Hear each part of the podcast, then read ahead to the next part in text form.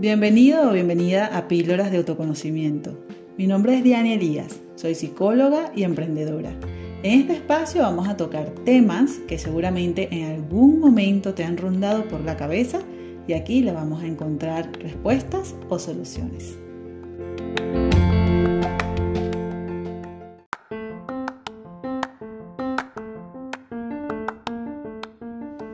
Considero que uno de los grandes factores para construir y fortalecer una relación es la confianza, pero la que nos tenemos a nosotros mismos es mucho mayor, porque somos con quienes más pasamos tiempo, ¿no te parece? Y lo más curioso es que es la que suele estar más olvidada. A la hora de hacer un cambio, la autoconfianza es básica, pues es la que nos permite dar ese paso y mantenernos. Por eso hoy te quiero contar 5 consejos para desarrollar y fortalecer la confianza en ti y realizar un cambio que tengas en mente.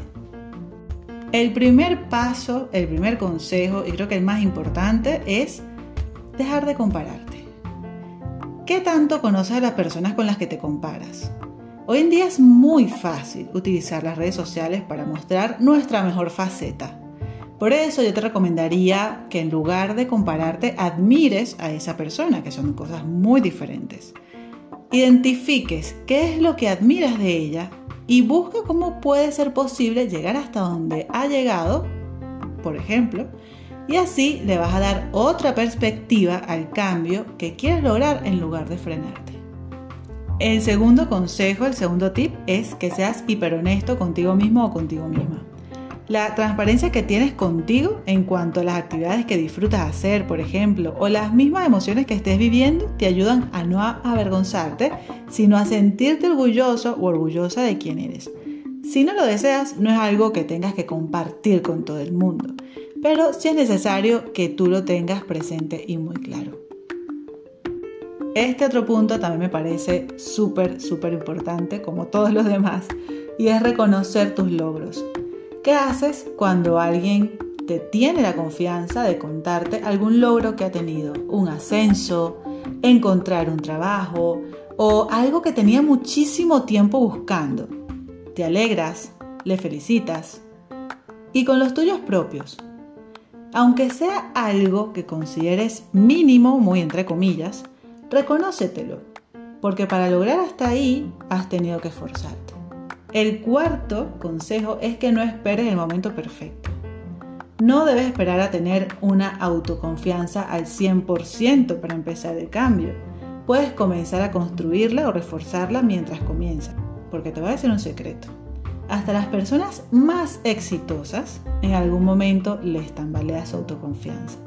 Contar con ella no te exime de tener errores, sino de cómo gestionas las situaciones. El quinto y último, pero no menos importante, es que te fijes objetivos a corto plazo. Es importante que tengas una meta final. Sin embargo, lo más recomendable es que puedas dividirla en objetivos específicos para poder escalarlos. Y para eso yo te recomiendo que utilices la técnica SMART, que es muy útil para construir objetivos claros y alcanzables. En definitiva, la autoconfianza es una gran herramienta para iniciar y mantener la motivación a realizar algún cambio.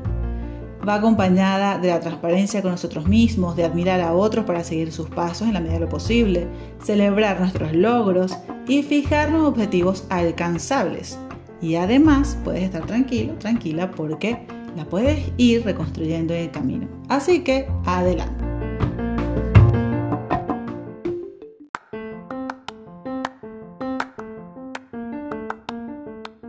Gracias por dedicar tu tiempo a escuchar este podcast.